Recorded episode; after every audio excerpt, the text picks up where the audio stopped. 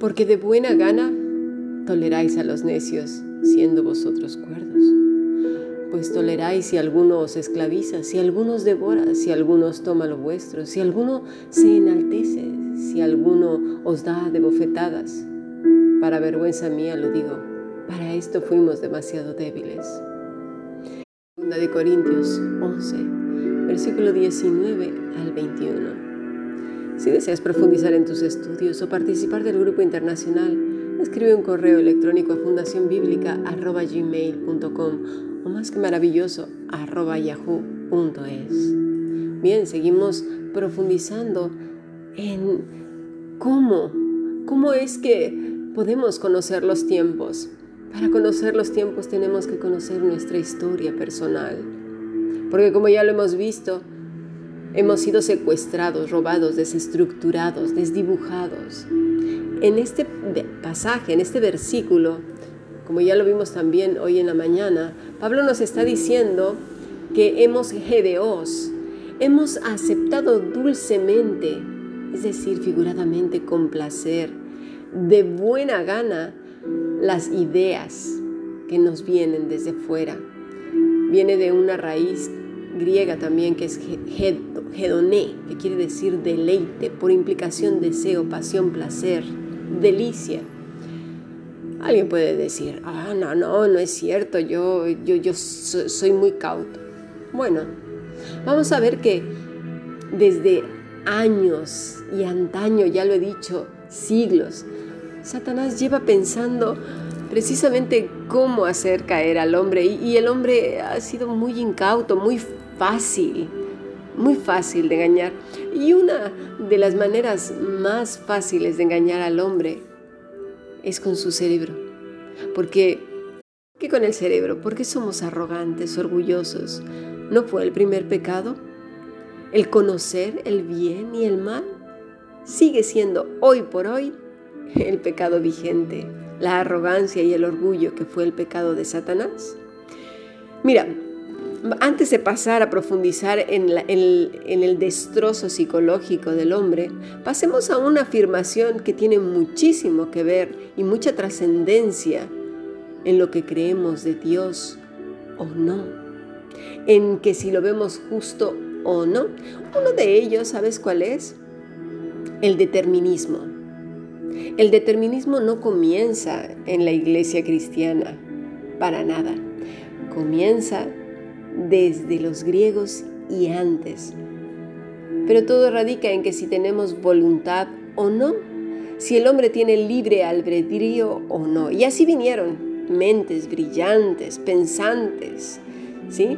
Como Sam Harris, por ejemplo, o ahora eh, Richard Dawkins, que dice que no existe ni el bien ni el mal, que el comportamiento humano queda reducido a, la danza de la música de nuestro ADN. ¿Cómo se puede culpar a nadie de sus acciones? En la opinión determinista de Dawkins, el problema del mal no existe por la sencilla razón de que, según su punto de vista, el mal simplemente no existe. Si ese fuera el caso, ¿qué sentido tiene que reaccione contra la religión o cualquier otra cosa por decir algo malo? Lo cierto es que no todos los ateos obviamente están de acuerdo con Dawkins. De hecho, los arrebatos morales de Dawkins contra el cristianismo o cualquier otra cosa muestran que Dawkins no siempre parece estar de acuerdo con el mismo Dawkins. ¿Qué quiero decir con esto? Que el determinismo para ellos dice que como no existe libre albedrío, ya todo está determinado no es una idea reformadora o de los reformistas o reformadores, llámale como quieras. Es una idea que se viene cocinando de siglos y siglos y siglos atrás, sobre todo en las filosofías griegas. Luego se introdujo suave y ligeramente por el cristianismo y cayó precisamente donde tenía que caer. De tal manera que tomando un ingrediente de aquí y otro ingrediente de allá de las escrituras, lo metemos en una licuadora y nos sale también el determinismo bíblico. Ya unos nacieron para salvación y otros para condenación, extrayendo trocitos de aquí y de allá. Y con esto ya decimos, tú eres salvo y tú no. Tú como eres ya naciste para ser salvo, pues entonces puedes pecar y hacer todo lo que quieras, que ya estás marcado. Y, y, yo me pregunto, ¿y esta gente quién se lo dijo? ¿En qué posición están para determinar quién sí y quién no? Como ya lo he dicho en otros podcasts.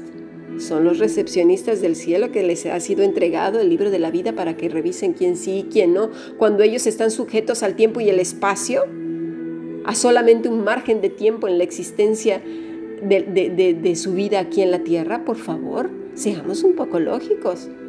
Y si aprendemos un poco más acerca de los mentes científicas de nuestros días y de antaño, nos vamos a dar cuenta que es una idea que se viene cocinando desde hace mucho.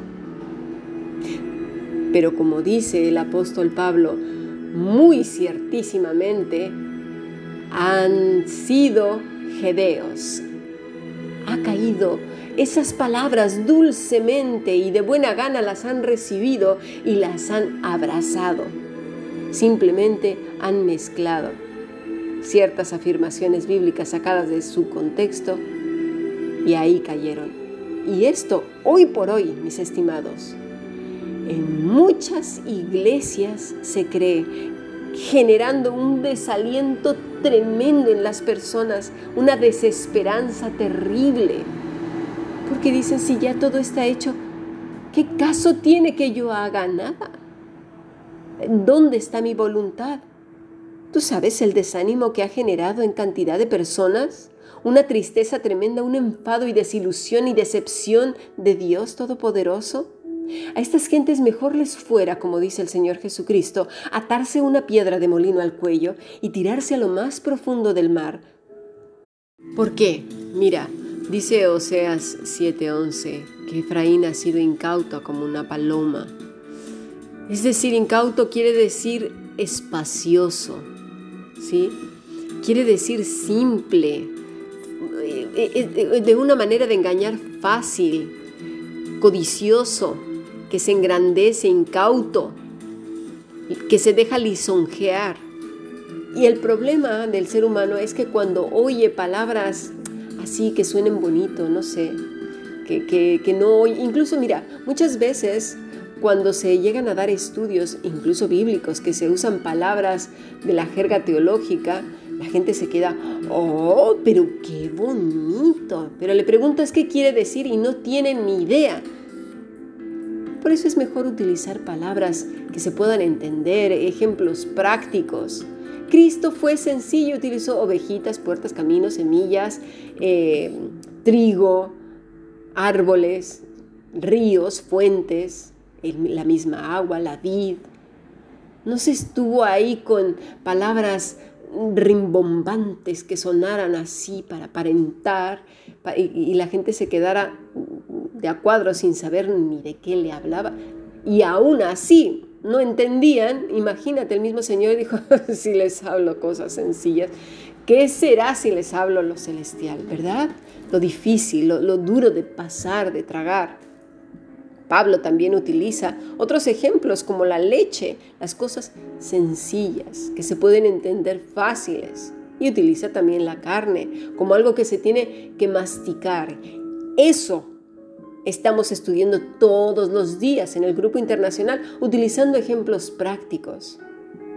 Porque para entender lo que nos han ocasionado desde hace 6.000 años hasta la fecha, no se entiende en una clase, porque un, cerebro, una imagen desdibujada que se ha diluido con los años, ¿cómo va a poder entender el todo si el todo ha sido destrozado?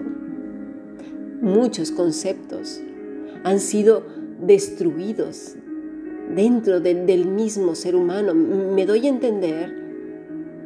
Mira, como lo que acabamos de hablar, si tú habías pertenecido a un grupo en el que eh, afirmaba el determinismo como además una idea propia de la escritura, cuando en realidad estamos viendo que no es así, que viene desde siglos y siglos atrás, en el que el ser humano estaba analizando si era posible o no el libre albedrío, ha derivado en un determinismo que hoy mismo la ciencia, como es Richard Dawkins y otros más, lo defienden. No es propia de los reformadores, es una idea de antaño. El problema no está si en los reformadores o no, o en tal o fulano o cual. El problema está en que hemos sido incautos, tontos y lo hemos abrazado, lo hemos mezclado con la escritura, la porquería con la pureza. Ese es el problema. Por eso, aunque nos tome toda la vida, ¿qué importa?